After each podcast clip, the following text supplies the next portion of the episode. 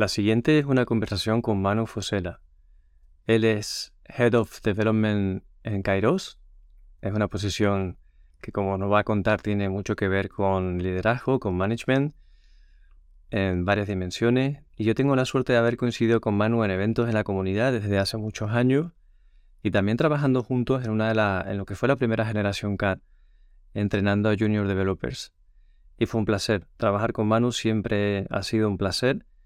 Y además me encanta lo que está escribiendo en LinkedIn y el trabajo que está haciendo por todas esas personas junior que necesitan una oportunidad para empezar en este sector y que personas como Manu se lo están dando, le están acompañando a conseguir que su sueño de trabajar en esta profesión pues se haga una realidad.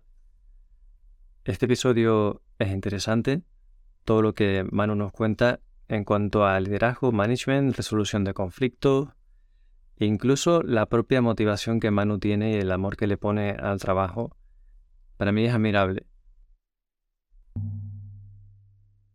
Manu, un placer tenerte en el podcast. Muchas gracias por venir.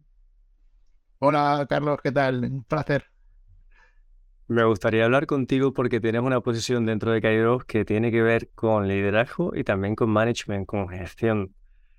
Porque eres Head of Software Development, que es como, bueno, pues jefe de desarrollo, entiendo, si lo tuviéramos que traducir, o, o líder, ¿no? Eso de Head es como quien lidera la posición de desarrollo de cómo se desarrolla software en Kairos. Eso es un poco. Yo, bueno, con los títulos, la verdad es que siempre me pierdo un poco, ¿no? Hay veces que me dicen, eres CTO, eres CIO. Y yo digo, pues, la verdad, no sé. Yo te puedo contar lo que yo hago y luego tú, si quieres, pon el nombre que quieras, ¿no? Pero sí, en principio, resumiéndolo un poco, es una posición de, liderazgo del equipo técnico de. Sí, pues cuéntame un poco qué es lo que hace, que son muchas cosas. Pues son muchas cosas. Bueno, la verdad es que el rol en general lo tenemos repartido entre tres personas, ¿vale? Porque digamos, eh, este rol en Kairos tiene tres patas. Una es la, relación con clientes y búsqueda de proyectos y, nuevos clientes, un poco, tanto la labor un poco comercial como, como de, mantenimiento de, esos, de esos clientes, ¿no? de esa relación y de buscar las necesidades de, esos clientes. Y eh, por otro es eh, liderazgo tecnológico, de ver qué se cuece en el mundo tecnológico, qué viene, hacia dónde va el mercado. Y luego, por otro, el de, el de la gestión de, personas. El hacer que esas personas evolucionen a nivel profesional, que se sientan cómodas, que, aprendan, que, que los proyectos donde trabajen les aporten, que los proyectos donde trabajen, trabajen las horas que les corresponde y no más. Eh, es un poco ese, ese cuidado ¿no? de las personas. Y yo dentro de, esas tres patas, digamos, donde más, eh, donde más me empleo, ¿no? donde más hago, donde más tengo, tengo trabajo es en esa parte de cuidado de, las personas. Luego hago también parte del, liderazgo tecnológico y muy poquito de la parte de, cliente. Lo llevan más mis otros dos compañeros, Rey y Cañado, que, bueno, pues quizás lo que hemos hecho ha sido lo que mejor se nos da a cada uno, pues eh, lo, potenciamos. Pero bueno, luego somos backup, ¿no? Los tres de, todo y, hablamos, consensuamos, estamos alineados entre para, pues para que todo vaya y todo fluya. ¿Y cómo, qué es para ti una persona que ejerce bien liderazgo o management o no sé, de, cuéntame cómo, es tu visión de estos roles y en y si tú pensaras en una persona que dijera, ah, pues, pues es que es muy buena líder, ¿O es que es muy buen manager? ¿Qué cualidades te vienen a la mente? ¿Qué serían? Yo lo primero, lo primero creo que, un buen líder eh, tiene que seguir siendo una persona normal y corriente. No, no tener ese, ego, a lo mejor decir, soy jefe, no, yo mando. Yo siempre lo, he pintado como una, una, pirámide invertida, o sea, el que es más jefe realmente está más abajo de la pirámide, realmente, porque es quien tiene que dar más soporte y más apoyo al resto, al resto de la gente del equipo. ¿no? Es, es... Si, yo, si yo por ser, tener más responsabilidad me creo más que alguien o más capaz que alguien, esto ahí eh, es un error. Entonces yo para mí un buen manager tiene que seguir siendo una persona humilde y seguir siendo persona. Y simplemente, pues bueno, que o bien porque te gusta también y, tu experiencia y el camino de profesional te ha llevado o te ha empujado hacia allí y te has sentido cómodo, pero primero ser, ser buena persona. Y luego, por supuesto, luego tener una serie de skills, ¿no? Creo que no cualquiera tampoco podría ser o puede ser un buen líder, aunque lo quiera, ¿no? Eh, yo tengo limitaciones en mi vida, ¿no? Como por ejemplo, no sé, no, no puedo correr en los 100 metros en, en 10 segundos, por mucho que entrene, porque mis condiciones físicas pues no son las que es. Hay otros que sí pueden. Yo podría entrenar y, llegar a un nivel muy alto a lo mejor, pero no a lo mejor a eso que, yo quiero. Entonces, pues, yo creo que para ser un buen líder hay que tener una serie de, skills que hay que cultivar también y hay que trabajar, pero creo que no todo el mundo puede alcanzar niveles de liderazgo que se vende mucho por ahí, ¿no? Cursos de management y cursos que creo que están bien para aprender y para saber eh, qué hacer y para ir mejorando, pero bueno, creo que, al final hay que tener una serie de skills como empatizar, saber escuchar, saber comunicar, eh, ser transparente, em, saber, saber motivar y, y, recompensar, saber, no sé, son un montón de cosas que además muchas las vas aprendiendo con el tiempo y, otras, bueno, las traes un poco de serie y que, luego lo único que haces es, potenciarlas.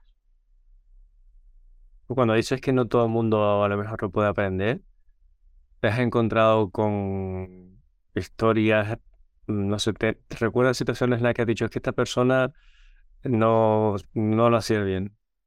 Sí, pero bueno, muchas veces yo creo que a lo largo, yo llevo trabajando pues eso, 25 años y te encuentras por lo típico, ¿no? Que alguien que es muy bueno técnicamente y eh, de repente desde la empresa deciden, pues tú ahora vas a ser el jefe de proyecto o tú ahora vas a ser el líder técnico. Y sí, técnicamente es muy bueno, pero luego no sabe llevar personas, no sabe hablar con personas, eh, no sabe llevar equipos realmente, sabe liderar técnicamente nada más. Entonces, eso te encuentras, eso me he encontrado muchísimo. Gerentes, ¿no? mandos intermedios que por alguna causa nombran o, bien por, no sé, hay veces que es amistad, eh, necesito a alguien de confianza, ¿no? Y pongo a alguien de confianza, pero realmente luego no ejercen, no ejercen bien porque su fin o la finalidad muchas veces se centra más solo en el enfoque empresarial y, descuidan el enfoque, el enfoque personal. Entonces eso también lleva, lleva al fracaso, ¿no? A lo mejor eres un buen gerente, un buen gestor de, a nivel de técnico, a nivel de, de empresa, pero malísimo, pésimo gestor a nivel personas. Y la verdad es que, o sea, yo reconozco que es muy, muy difícil mantener ese equilibrio, porque yo como gestor de personas, como eh, líder de, un equipo grande, yo tengo que ser capaz de mantener ese equilibrio. Yo no puedo barrer para la empresa, ni puedo barrer para el empleado. Si barriese para el empleado sería a lo mejor un delegado sindical, si barriese para la empresa sería pues lo que se considera un jefe en toda regla, ¿no? Sin embargo, yo creo que el punto medio, el equilibrio, es, es lo que realmente creo que puede definir a un buen líder. El, encontrar ese, ese punto intermedio entre personas y, lo que es el, las necesidades ¿no? de la empresa. A lo mejor es una cuestión de mentalidad, ¿sabes? Por lo que te estoy escuchando, esas personas quizá podrían tener las habilidades, las podrían entrenar, pero si en su mente el rol que desempeñan no tiene que ver con las personas, con el cuidado, no tiene que ver sino con unos objetivos a lo mejor económicos, pues mm, si no tiene esa predisposición mental, no va a llegar ahí porque no tiene ese entendimiento de esa posición, ¿verdad? Claro, exactamente. A eso voy con que digo que no cualquiera puede, no porque no tenga capacidad, a lo mejor de, sino porque muchas veces es nuestra, cómo estamos programados. hay mucha gente que esto no lo ve. Hay gente que no ve, que no sé, que a lo mejor es porque no se ha parado a pensar, ¿no? Como tú dices, que no se ha puesto o no se ha enfocado en decir o en querer entender eh, o no le importa. Yo creo que no sé, es que eso yo para mí es empatía. Y creo que la empatía pues nacemos con una parte, ¿no? Las personas y luego sí que es cierto que podemos entrenar y, esa empatía, pero, pero hay personas que a lo mejor no les interesa o no les importan las, las personas. Entonces, pues eso puede hacer que efectivamente no, no trabajen ¿no? Esos, esos skills y, por tanto no, no mejoren en ese, en ese aspecto. Además, que a lo mejor ni les importa, o sea que, porque muchas veces no trabajas algo porque no te importa. Entonces dices, ¿esto para qué? No le ves utilidad. Sí, también creo yo que tiene que ver con los modelos que esas personas hayan tenido en su vida. ¿Sabes? Si mm, en- cuando han sido niños, cómo eran sus padres, eh, sus profesores, en los trabajos que han tenido, cómo han sido sus jefes, mm, al final todas esas personas que nos influencian juegan un papel de modelo. Y si esos modelos que has tenido eh, se han dedicado a ser personas, pues, ordeno y mando, austeras, que buscan el objetivo, que se, olvidan de la parte de que somos personas, pues esa persona entiende que tiene que funcionar así. Sí, sí, sí, absolutamente. Está claro que yo estoy totalmente de acuerdo con eso. Somos quienes somos por, por dónde, por quién nos ha criado, ¿no? Nuestros padres creo que tienen un- el mayor, la mayor, eh, ¿cómo se dice? Cantidad. De responsabilidad en ese, en ese punto. Y luego, por supuesto, nuestras experiencias, ¿no? Ya con amigos, profesores, donde el entorno donde hayamos vivido. Eh, pero por otro lado, también creo que tenemos la capacidad de cuestionar. Porque, por ejemplo, yo, si te digo la verdad, cuando empecé a trabajar en el siglo pasado, eh, las situaciones que pues, eran management 1.0, ordeno y mando, eh, palo y zanahoria, eh, y yo desde siempre lo he cuestionado. ¿no? no sé si por esa educación, a lo mejor, eso que he vivido, pero yo para mí a nivel laboral, si te digo la verdad, siempre lo he vivido así, porque además, bueno, mis padres los dos han sido sindicalistas y siempre contaban cosas, ¿no? Y es que tal. Y al final has vivido que era eso, la empresa era Management 1.0, ordeno y mando.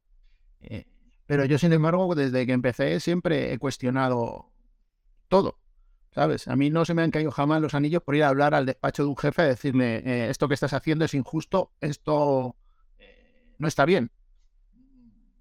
Y no, te digo, y a mí, pero me decían, ¿y no tienes miedo de que te despidan o de que digo, no sé, si me quiere despedir por decirle las cosas y intentar mejorar y que todo sea mejor, pues que me despida, no, no me da miedo a mí eso.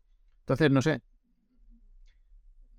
que es algo que, que creo que, que, sí, que efectivamente tiene que ver con lo que hayas vivido, pero creo que también tiene que haber a lo mejor una parte de ti que sea, sea capaz de cuestionar, ¿no? De las mm. cosas, lo que te rodea el mundo. Sí, porque tú laboralmente has estado en el mundo corporativo grande, grandes corporaciones. Sí. O sea, ya has visto en esa época y en esas corporaciones, pues claro que faltaba bastante humanidad.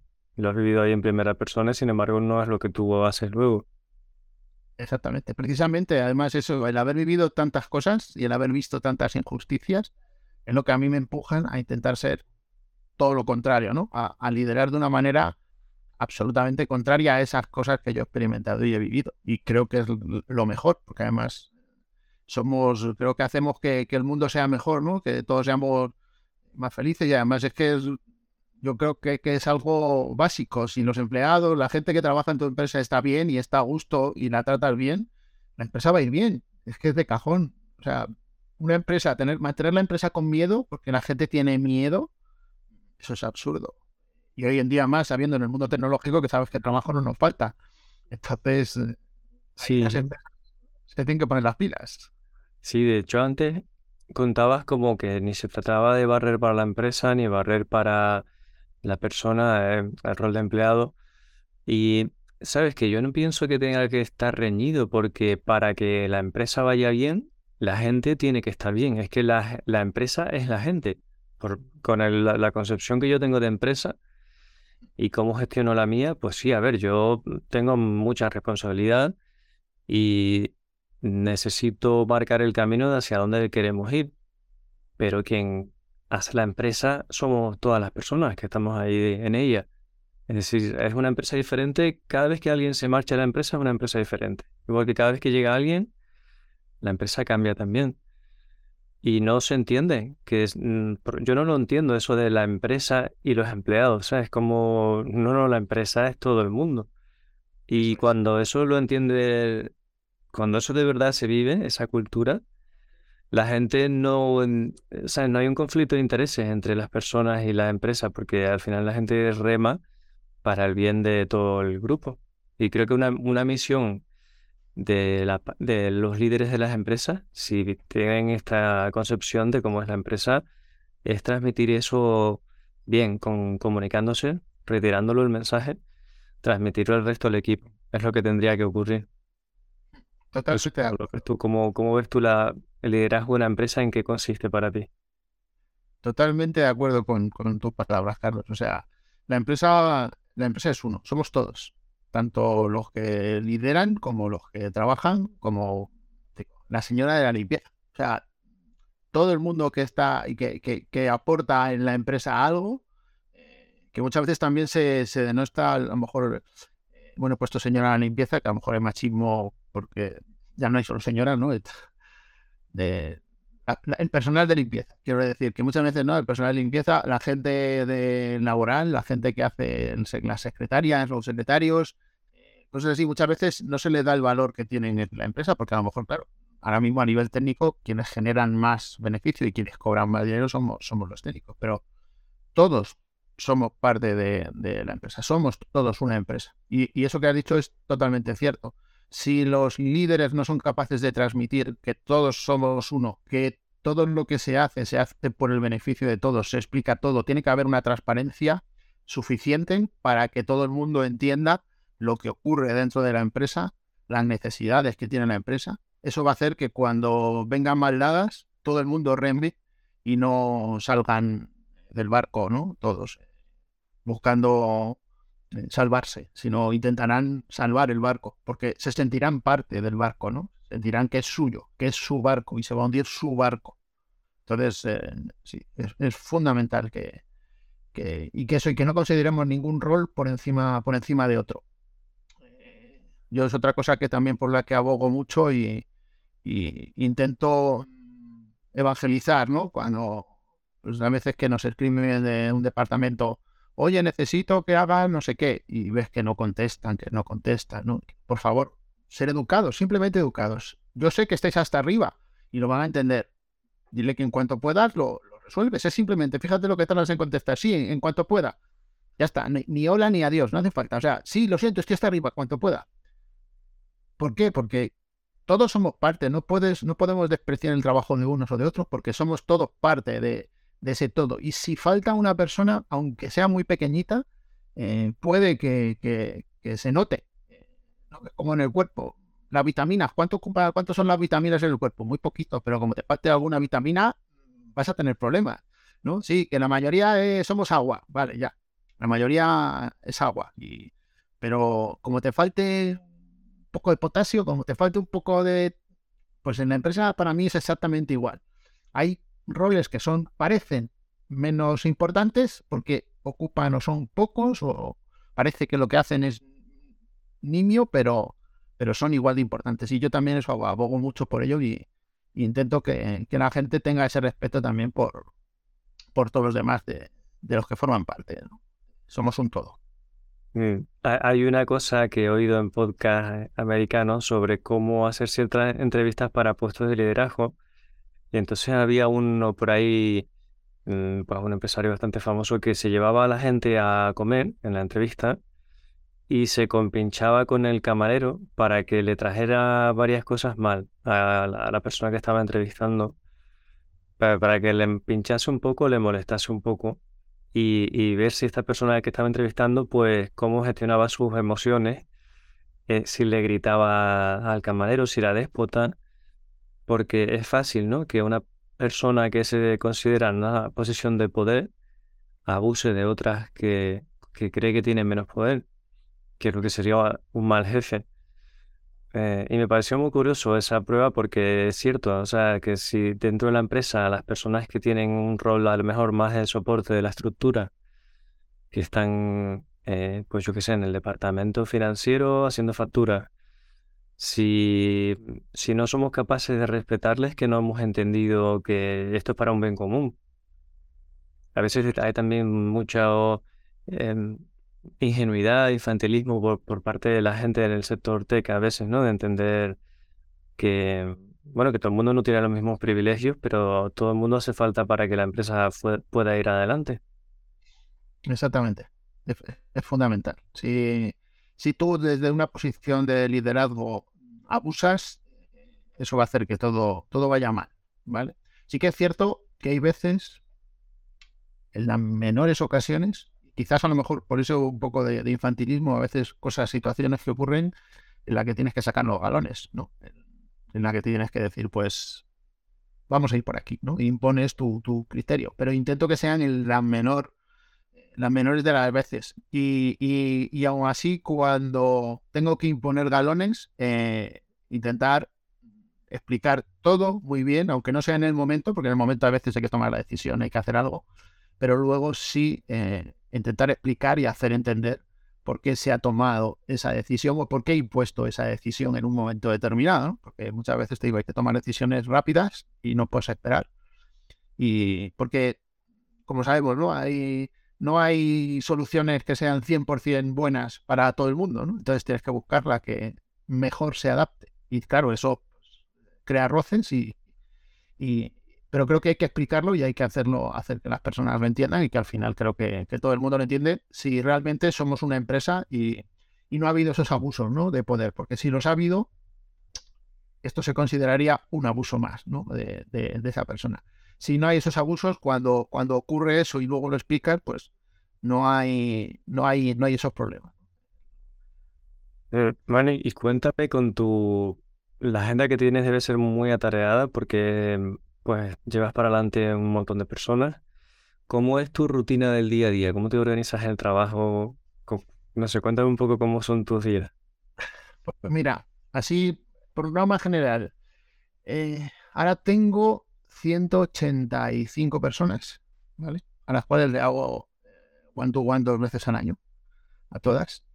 Eh, me sé los nombres y apellidos de todos en qué cliente están, a qué tecnología hacen. ¿Cómo consigo esto? Pues mira, yo cuando me levanto por la mañana, después de ya estar preparado, ¿no? Me siento en, mi mesa. Eh, una de mis rutinas es, tengo una lista con todos los nombres y apellidos y las fotos de cada uno de, las personas. Entonces, voy pensando, voy leyendo cada nombre y pensando en cada uno de ellos. Eh, y voy tomando notas porque para decir, esta persona hace que no la veo, o a esta persona mm, me han dicho o me han comentado que tenía había algo así en el proyecto. Voy tomando nota para ver y buscarle luego a lo mejor algún, alguna reunión, ¿no? si, si ocurre algo. Pero una, la, primera, la primera rutina del día antes de empezar a trabajar es leerme esos, o sea, todos los nombres y apellidos viendo las fotos. Porque creo que es fundamental que yo sea consciente de todas las personas que tengo, de las que soy responsable, de las que tengo que dar ese apoyo ¿no? que, que comentaba. Entonces eso es lo primero. Luego ya reviso la agenda, que normalmente las reuniones y temas empiezan a partir de las 9, con lo cual, pues normalmente empiezo a las 8, tengo tiempo de sobra para organizar esto. Y luego eso, reviso la agenda y me organizo un poco, preparo las reuniones y tengo, suelo tener un par de one-to-ones al día, pues eh, voy preparándolos para leerme sus fichas, cosas que hemos hablado, cosas que tengamos pendientes.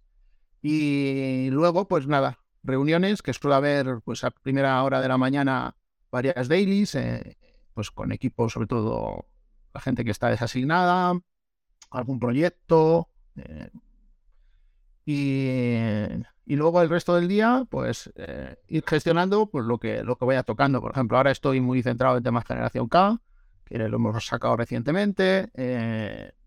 y resto, no sé, casi todos son reuniones, digo la verdad, con, con personas.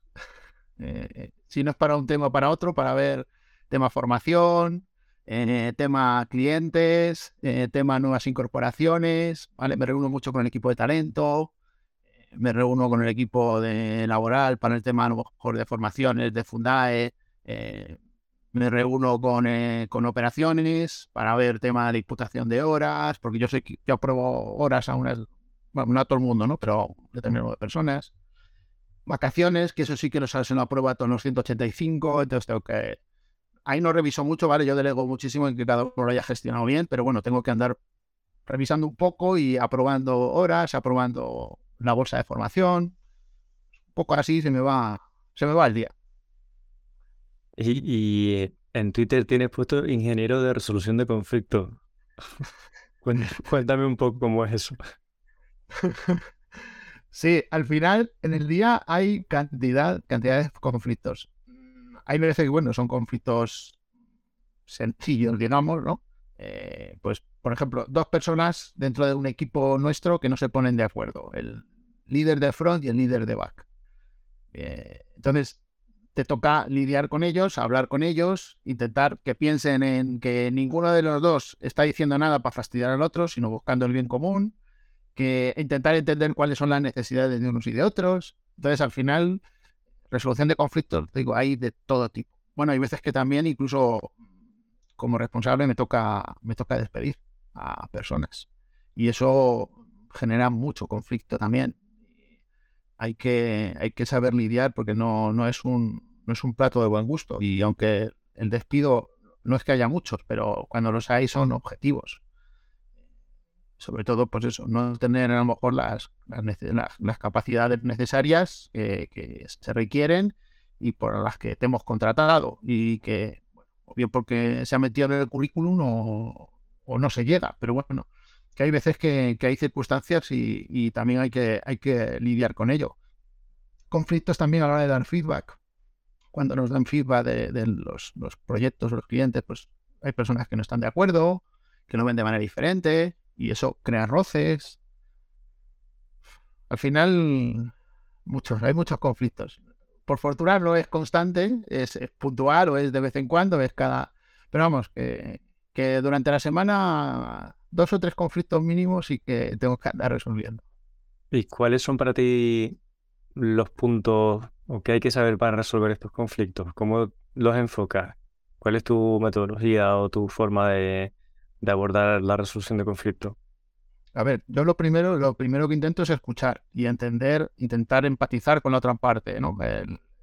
o con las partes, según lo que me toque, ¿no? Hay veces que soy yo parte del conflicto y hay veces que, tengo que resolver conflicto entre, entre personas. Entonces, lo primero siempre es escuchar.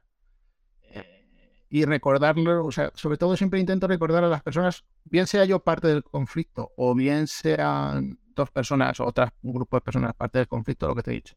Recordarles que nadie eh, está intentando hacer daño a nadie.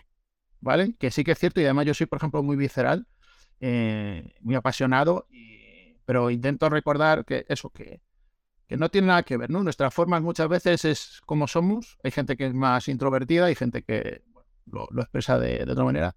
Hay que intentar ser lo más calmados posible, yo lo intento, hago un esfuerzo enorme, no siempre me sale, lo reconozco y, tengo ahí a mis compañeros, a mi compañero Rey sobre todo, que es mi Pepito Grillo, eh, cuando me dice Manu, vale. vale. Eh, y em, intentar eso, decir, decir lo primero que no hay, aquí no hay buenos ni malos, no estamos intentando hacernos daño, sino todos tenemos una razón para, para buscar lo mejor. Entonces, vamos a intentar poner sobre la mesa y vamos a ser razonables. Y al final, em, hay veces que toca a alguien ceder también hay muchas veces lo que planteo eh, es, es lo siguiente. Yo digo, si tú quieres demostrar que tú tienes razón, dásela al otro. ¿Por qué? Porque, porque es la mejor manera de, si tú tienes razón, dásela al otro, vamos a hacer lo que tú dices y cuando nos estrellemos, pues diremos, pues ahora vamos a probar lo que yo decía. Como lo tuyo no ha funcionado, ¿no? Pero de una manera humilde, o sea, realmente es... Y si lo que ha dicho la otra persona funciona, jolín, eso que he ganado. Yo estaba equivocado tú me has hecho darme cuenta de que estaba equivocado, tu manera es la mejor, pues oye, genial, siempre ganas. Entonces, intento plantearlo así, ¿vale? El, intentar decir, cede, cede, no pasa nada por ceder. Ceder no es perder, ceder es ver si la otra persona tiene, tiene razón. Yo siempre cuento la historia cuando yo aprendí a hacer TDD, en, eh, bueno, Stream Programming en, en 2007 que yo cuando nos llegaron los consultores a explicarnos aquello, yo decía, esto está loco. ¿Pero ¿Cómo van dos personas programando en pre-programming? Digo, estamos perdiendo tiempo y dinero, o sea, estás pagando dos sueldos, ¿cómo vas a hacer? Los test antes que el, que el código, pero estamos tontos. Pero claro, yo como era completamente contrario y pensaba que estaban equivocados, yo le dije, pues voy a ser el mejor, o sea, alumno. Voy a hacer al pie de la letra todo lo que tú indiques. Porque si no lo hago al pie de la letra, luego vas a decir, claro, es que como no hiciste esto, no, no, voy a hacerlo todo al pie de la letra y te voy a demostrar que estás equivocado. Tres meses después tuve que decirme, me encanta, estoy enamorado, esto es maravilloso.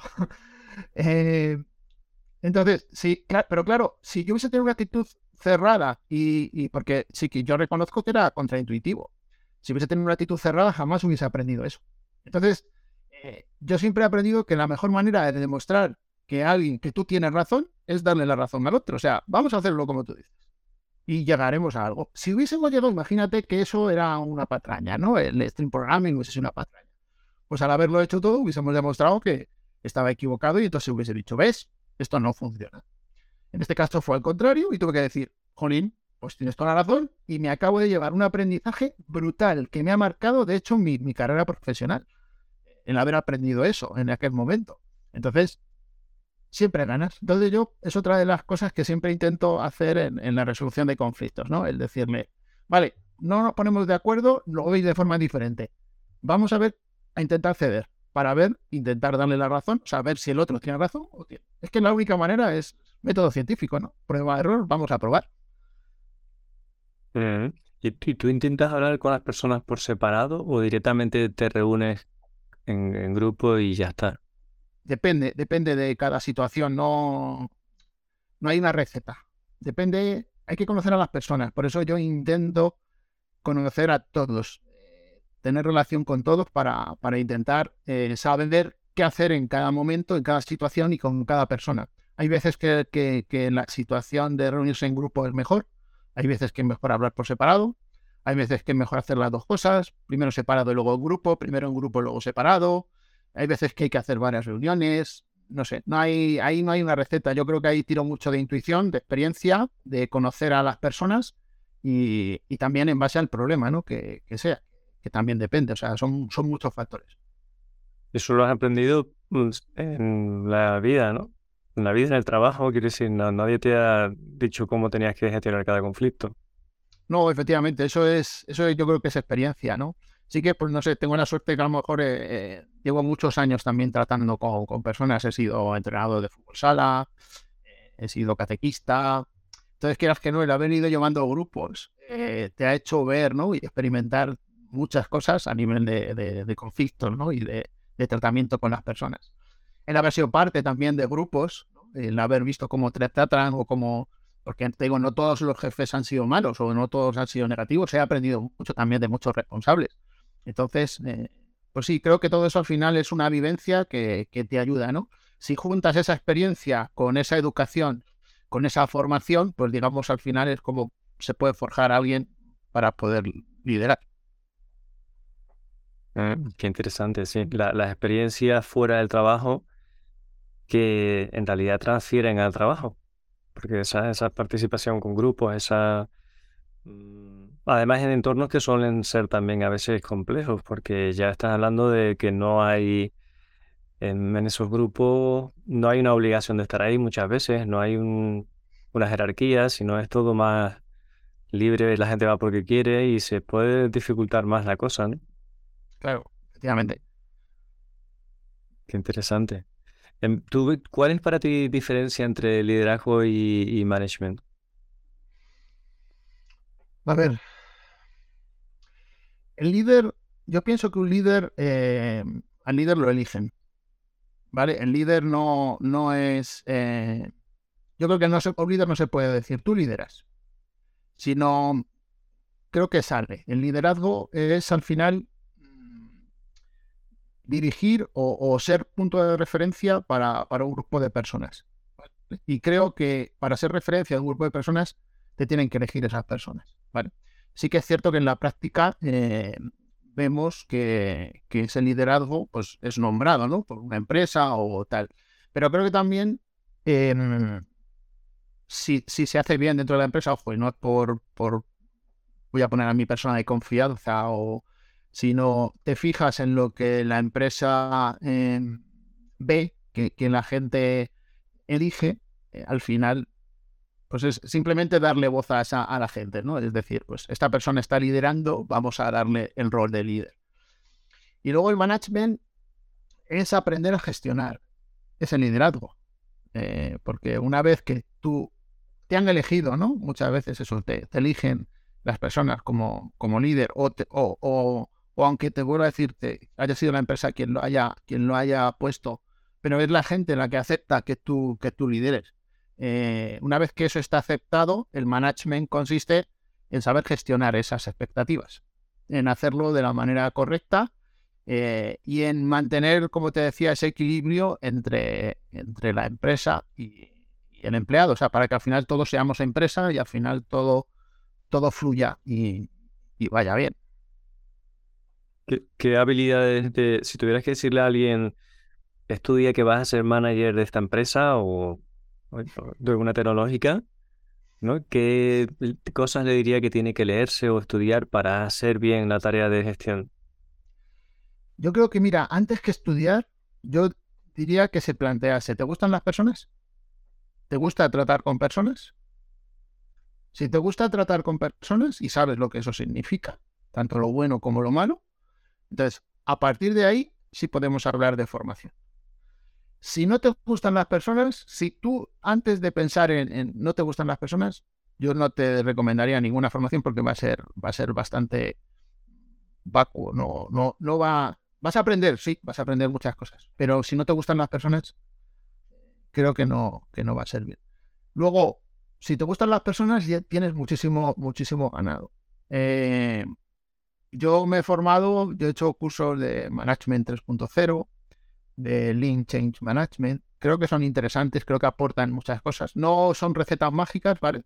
Eh, creo que, pero creo que sí que, ayudan a, tener un contexto, a poder extrapolar cosas, a poder tener herramientas que te pueden ayudar a, a medir muchas veces, ¿no? Porque muchas veces el manager necesitamos, muchas veces no creo que es necesario que, miramos, porque no se trata solo de, no, yo tengo la sensación de que todo el mundo está bien. No, se trata de medir que todo el mundo está bien. Entonces, pues requieren herramientas y, hay muchas, muchas herramientas que te las dan estos, este tipo de, de formaciones, tanto para mí la de Management 3.0 como la de Lean Change Management. Pero como te digo, cogido con pinzas en el sentido de que no son recetas mágicas, eh, sino son herramientas o cosas que te pueden servir y, que puedes intentar aplicar. Pero te digo, si no te gustan las personas, no te dediques al management. No, no lo recomiendo porque no vas a poder ser un buen manager y no, no vas a poder apreciar realmente. Porque además, ser un manager, hay gente que no lo sabe o no, a lo mejor no es consciente, ¿no? Pero es muy duro. O sea, por eso te digo que te tiene que gustar. Te tiene que gustar. Te tienen que gustar las personas. Si no, es tan duro que lo acabarás dejando. Y aún así, aunque te gusten las personas, puede que a lo mejor por tu experiencia sea tan dura que tengas necesidad vital de dejarlo, ¿no? De, no poder seguir ejerciéndolo porque a veces es por las personas, a veces es por la presión que puedes tener por parte de la empresa, que no entiende bien ese, ese rol, como, como te decía, ¿no? de que tiene que haber un equilibrio. Entonces, muchas veces, si te ves entre las entre la espada y la pared, ¿no? Porque la empresa te pone una tesitura y tú sabes que estás haciendo mal porque estás perjudicando a las personas, evidentemente también podrás decir, dejo, dejo el management, esto no, no me merece la pena estar en esta, en esta tesitura. Es duro, yo digo que, es duro. Somos, somos interfaz entre, entre, digamos, la parte administrativa, la parte de dirección de la empresa y, y la parte de los trabajadores y a la vez interfaz entre los trabajadores y la dirección de la empresa. Y eso, eso puede ser muy duro. Cuando estás en una posición así, tienes que hacer lo que te dice la empresa aunque no estás de acuerdo con ello. Es decir, quizás esa es una de las partes más difíciles, de que te viene algún, alguna decisión, oye, pues mira, hay que recortar en gasto o lo que fuera, y esta actividad que te gustaba a ti o que tú crees que es importante de formación no se puede hacer más. Y de repente, claro, tú como manager no puedes revelarte y decir, no, pues, eso no es lo que yo quiero, sino en realidad te toca aceptarlo y ver cómo puedes mm, seguir para adelante con esas nuevas condiciones. Y eso es duro, ¿no? Muy duro. Eso es la parte, la parte más dura. Porque además tienes que transmitirlo. Pero bueno, yo creo que también forma parte del trabajo el intentar buscar eh, puntos intermedios. ¿vale? Como te decía, el equilibrio, ¿vale? E, evidentemente la empresa solo ve desde un punto de vista eh, muy objetivo quizás, entonces, pero tú sabes el, daño que puede causar esa, esa decisión. Ya no te digo porque moleste a las personas, sino porque puede tener consecuencias luego a, medio o largo plazo. Entonces, eh, también forma parte de nuestro trabajo el buscar soluciones intermedias. El, decir, vale, hacemos esto, pero compensamos con esto. O hacemos esto, pero podríamos más adelante esto otro. Eh, entonces, y es buscar esos compromisos también de, la empresa. No sé. Por ejemplo, a nosotros nos pasó, em, justo cuando saltó el COVID y nos encerraron a todos. Justo había salido una, una generación K de formación de juniors, ¿vale? Recién contratados. Ocho personas recién contratadas. Viene el COVID, todo el mundo se asusta, todas las empresas se asustan. Desde la nuestra nos dicen, eh, separan las inversiones.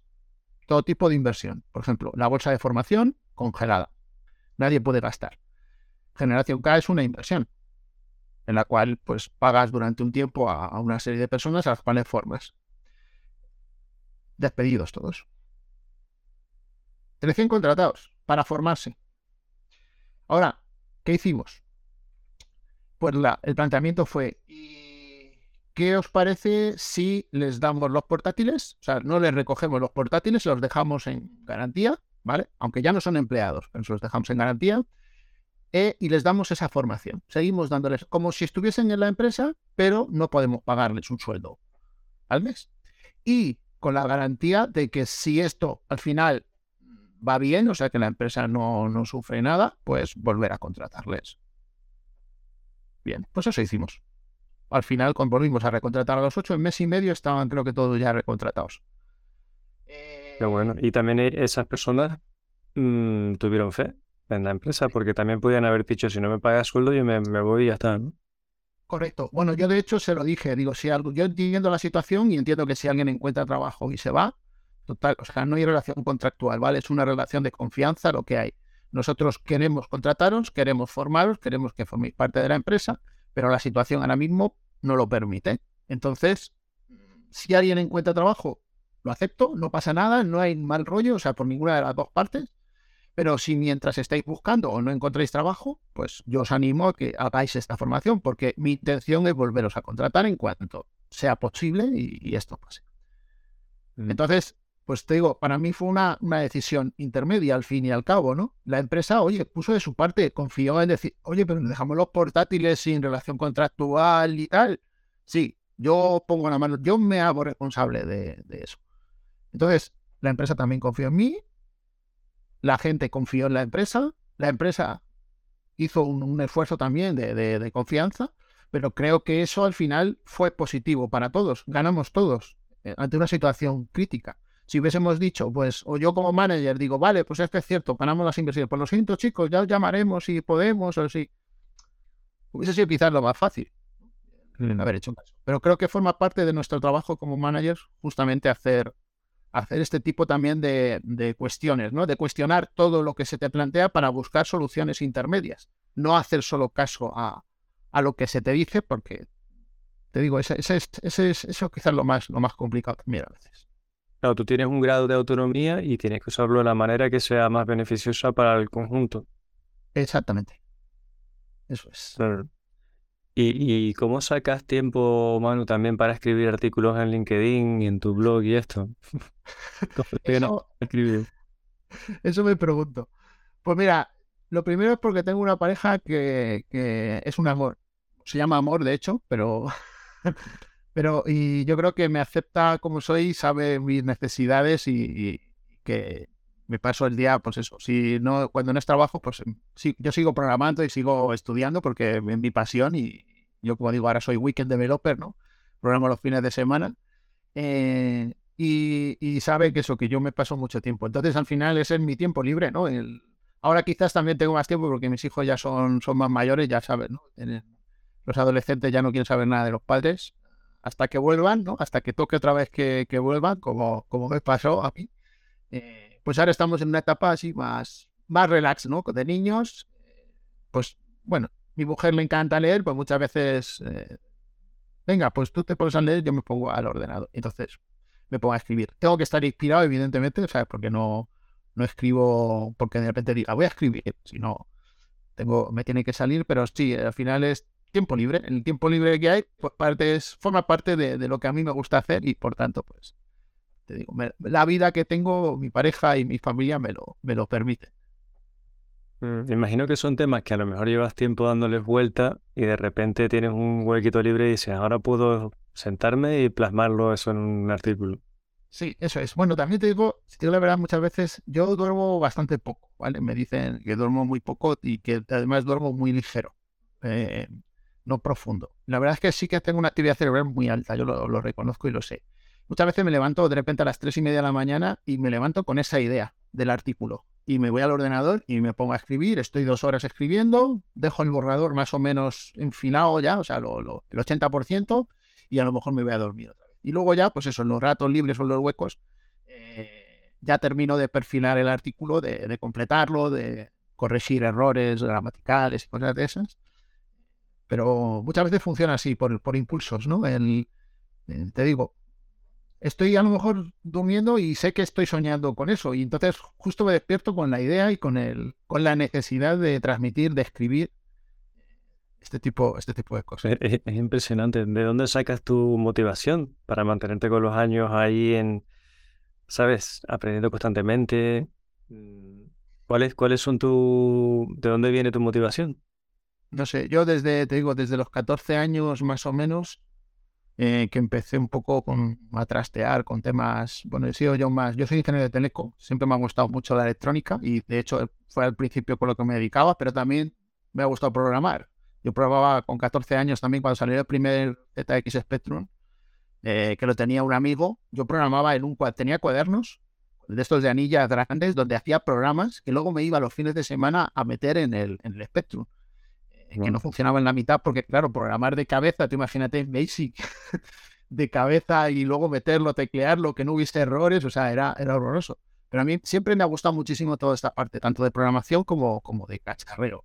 Eh, entonces, no sé, es algo que esa motivación la tengo intrínseca en mí. Yo no podría dejar de hacer eso nunca. O sea, aunque me tocase el euro millones y dijese, ah, pues mira, me puedo dedicar a, a viajar y hacer sí, podría viajar, podría pero tendría que seguir programando, tendría que seguir haciendo cosas, tendría que seguir escribiendo.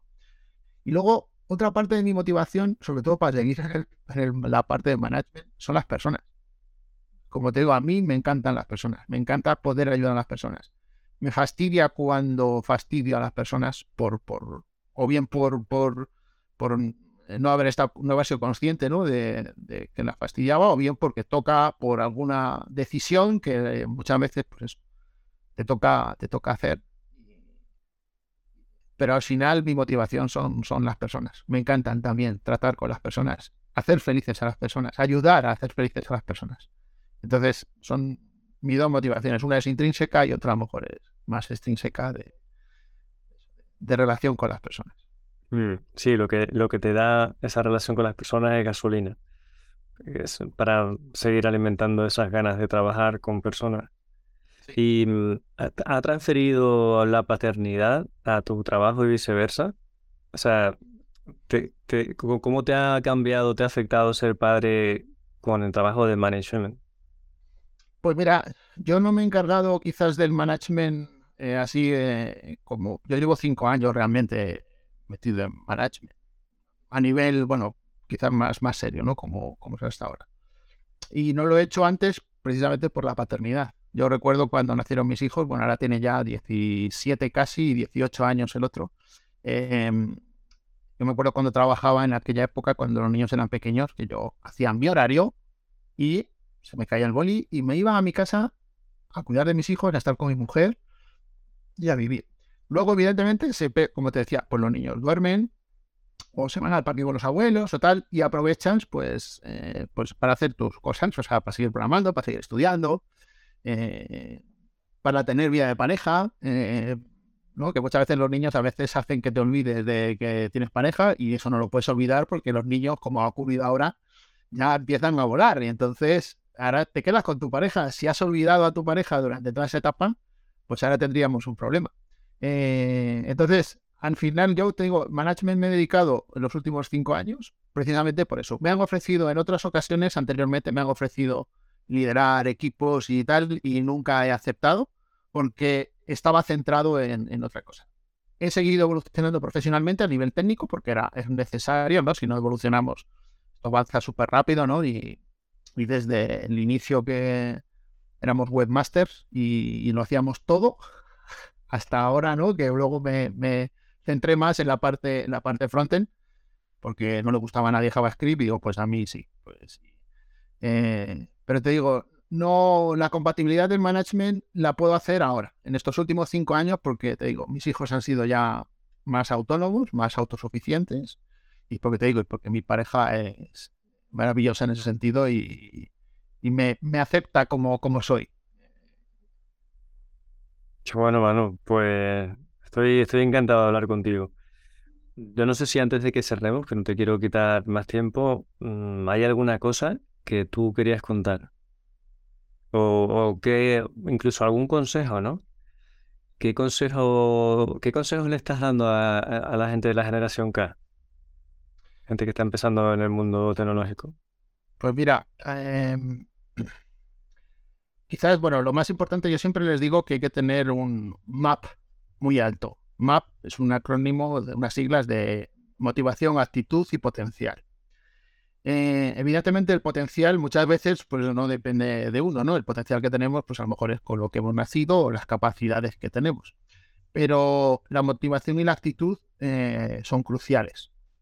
Si no nos motiva lo que vamos a hacer y no tenemos una actitud de esfuerzo, de trabajo, de sacrificio, cuando, cuando estás empezando en este, en este mundo del, desarrollo, eh, es va a ser muy difícil prosperar o, alcanzar el objetivo ¿no? que, se proponen. Entonces siempre, siempre les, lo que les aconsejo es eso, que, que se, cuestionen y que tengan esa, esa motivación y actitud sobre todo. Y el potencial, lo único que va a determinar va a ser el tiempo que van a tardar en llegar a, alcanzar ese objetivo si están motivados y tienen actitud. Hay gente que tiene un potencial altísimo y que en muy poco tiempo ves que, se convierten en profesionales de tomo y lomo y tal hay personas que tienen un potencial más bajo y bueno, tardan, tardan más tiempo. Pero al final es cuestión de, motivación y de actitud, de no, de no dejarse, de, si caes, levantarse. Vamos a tener muchos, muchos obstáculos por, poner el camino. Lo, es algo que, que, lo vemos y lo sabemos que llevamos mucho tiempo en, en este mundillo y que lo que hay que hacer es eso, no desanimarse, tener esa, esa actitud de, esfuerzo, de sacrificio, de, de, seguir trabajando y esa, y esa motivación. Yo es lo primero, lo primero lo que les, que es una carrera de, fondo, no son 100 metros lisos, son, es, es un maratón y que, y que por tanto es lo que, lo que tendrían, lo que tienen que lo que tienen que cuidar para, para alcanzar ese, ese objetivo y que lo van a alcanzar. Si están convencidos ellos, yo estoy convencido. Confianza en, en sí mismo y en sí misma. Sí, sí, sí. Genial, Manu. Pues, oye, pues muchísimas gracias por venir. Cualquier, en cualquier momento que quieras que charlemos de cualquier otro tema o profundicemos en este, mm, pues aquí será un placer volver a charlar. Muchísimas gracias a ti, Carlos, por esta oportunidad. Me ha encantado charlar de todos estos temas contigo, porque además tú eres también para mí una persona en la que, la que me fijo también de, en temas de management y en temas de, tu forma de ser. Eh, y creo que ayudamos, ¿no? Nos ayudamos un poco de todos. Yo, tú me ayudas a mí, yo a lo mejor ayudo a otras personas.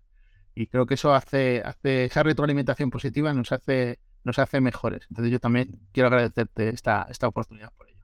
A, mí me ayuda a verte, Manu, que a, lo mejor no lo parezca porque yo soy malo llevando las relaciones en distancia. Es un defecto que tengo, pero en realidad yo te veo, te veo ahí en LinkedIn, te veo en los eventos cuando vamos a algún congreso veo que tú has ido, cómo, sabes, cómo de verdad, de corazón, de manera genuina estás ahí por la gente y eso a mí me inspira. O sea que sí, sí que aportas, aportas aunque a lo mejor no nos veamos tanto. O por lo menos me, sirve de referencia. Me, alegro mucho. Como te digo, retroalimentación positiva eh, es lo que necesitamos en este, en este mundo para, para hacer las cosas mejor. Pues cuídate mucho y hasta otro episodio. Igualmente. Hasta luego.